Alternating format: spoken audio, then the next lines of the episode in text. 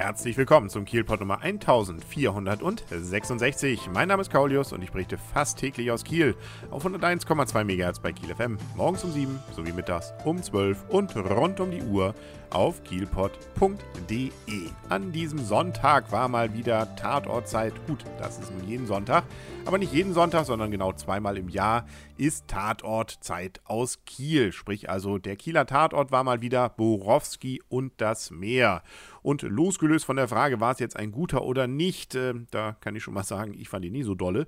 Das war eher dröge, was da passierte. Ist natürlich für den Kielpot vor allem immer interessant, wo war denn hier was? Was konnte man denn da wieder entdecken? Und da gab es eine ganze Menge diesmal. Also das immerhin hat jetzt nicht enttäuscht. Viel Kiel gab es zu sehen und nicht so, dass die Hauptszenen plötzlich wieder in Pinneberg gedreht sind oder sonst wo, sondern hier ging es richtig zur Sache. Es gab Verfolgungsjachten, zumindest kleinere, äh, zum Beispiel äh, durch die Innenstadt durch, unten da beim Rotlichtviertel vorbei am Wall. Nun wunderte höchstens da an der Stelle, dass dann die Assistentin von Borowski, Sarah Brandt, sagte, er fährt in die Richtung des Industriegebiets.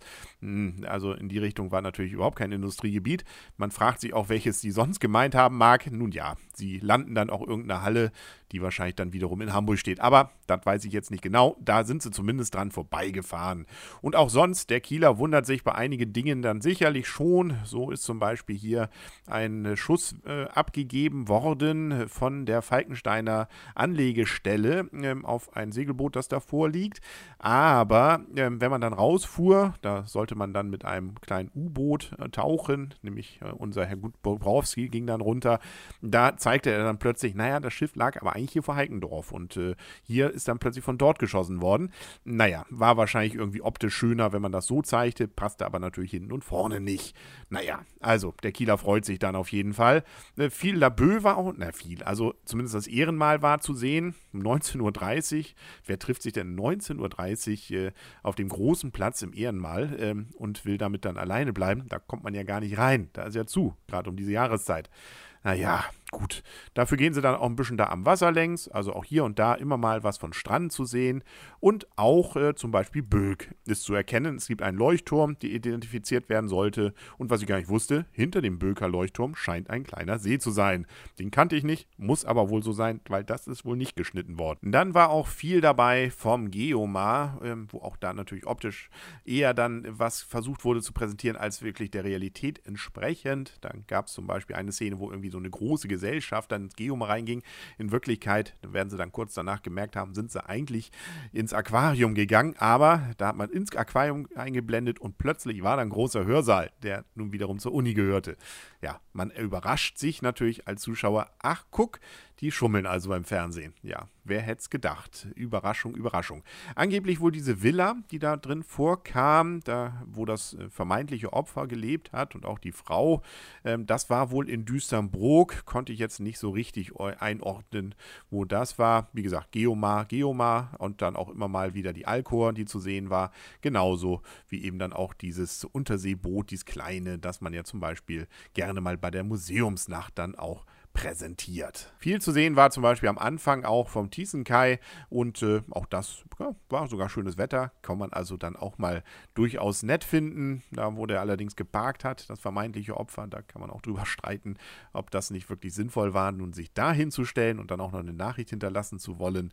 Aber nun gut, irgendwas ist ja bekanntlich immer. Und auch fragt man sich vielleicht, weil diese Firma, um die es dort ging, äh, wer den Film nicht gesehen hat, es war übrigens die Geschichte äh, ja, das ist jetzt auch so ein bisschen die Frage. Einer, der aussteigen wollte aus einer Firma, wo er mit deren Machenschaft nicht zufrieden war, weil die wohl auch durchaus Dreck am Stecken hatten und unter anderem dann wohl unangenehme Gegner, unter anderem im Umweltbereich, äh, dann auch durch Tod eliminierten. Also der wollte aussteigen und äh, nun äh, hat er dafür sich nun gerade ausgesucht einen Betriebsausflug. Und wo fährt der Hamburger natürlich am liebsten hin, wenn er mal seinen Mitarbeitern was gönnen möchte? Nach Kiel, um dann da in der Förde auf einem Segelboot zu feiern. Ja, ne, ne, kann man noch nachvollziehen. Also das ist sicherlich die realistischste Szene noch des gesamten Films gewesen. Gastschauspieler dieser Folge war übrigens auch Frank Schätzing, wobei man sich nicht so richtig erklären konnte, was machte der da jetzt eigentlich. Der stand nämlich irgendwie bei den Ermittlungen im Geomar gerade mal zufällig mit dabei und äh, eröffnete dann immerhin noch die Vorlesung, die nachher dann präsentiert wurde. Das ergibt ja noch einen Sinn, aber dass er da einfach mal so sich in die Ermittlungen, ja, ich stehe hier gerade, ich höre mal zu, mal schauen, was denn hier so passiert.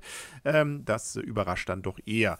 Ähm, die KN fand jetzt seine schauspielerische Leistung nie so dolle. Ja, einen guten Grimme-Preis wird es dafür nicht geben, aber das fiel jetzt auch nicht so ab. Also, naja, gut. Man hat den Schätzing immerhin mal wieder gesehen. Der hat ja Kiel durchaus ja gerade mit seiner Darstellung des Geomars im Schwarm ein bisschen da auch in die Weltliteratur hineingebracht. Da sollten wir dann jetzt auch nicht zu streng mit ihm sein. Und damit ist auch dieser Tatort dann durch. Wir können Hoffnung haben, dass der nächste besser wird. Ich glaube, so im halben Jahr wird es wohl wahrscheinlich wieder eingeben im Herbst.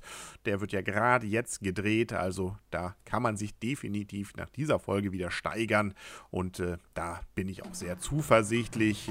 Ja, wie gesagt, er hat mir auch von vorn bis hinten eher nicht so, also hat mich nicht so gereizt. Man hatte jetzt auch nicht so irgendwie, dass man sagt, hm, wer war es denn wohl? Ach, ja, also es fehlte viel. Da ist noch Luft nach oben. Freuen wir uns drauf. Und den Kielpot, den gibt es dann übrigens auch gleich morgen wieder. Also auch da wieder einschalten. Bis da alles Gute, euer und ihr, Kaulios und tschüss.